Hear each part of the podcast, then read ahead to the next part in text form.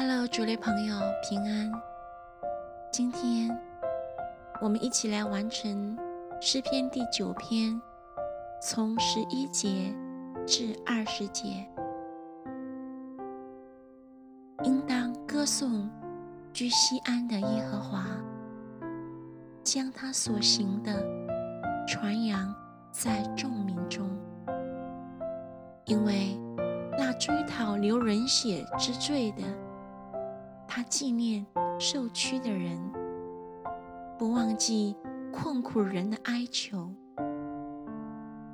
耶和华，你是从死门把我提拔起来的，求你怜悯我，看那恨我的人所加给我的苦难，好叫我诉说你一切的美德。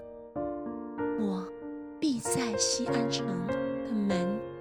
因你的救恩欢乐，外邦人陷在自己所掘的坑中，他们的脚在自己暗设的网罗里缠住了。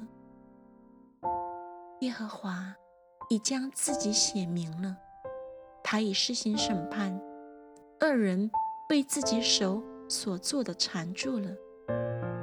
恶人就是忘记神的外邦人，都必归到阴间。穷乏人必不永久被忘，困苦人的指望必不永远落空。耶和华，求你起来，不容人得胜，愿外邦人在你面前受审判。耶和华，求你使外邦人恐惧，愿他们知道自己不过是人。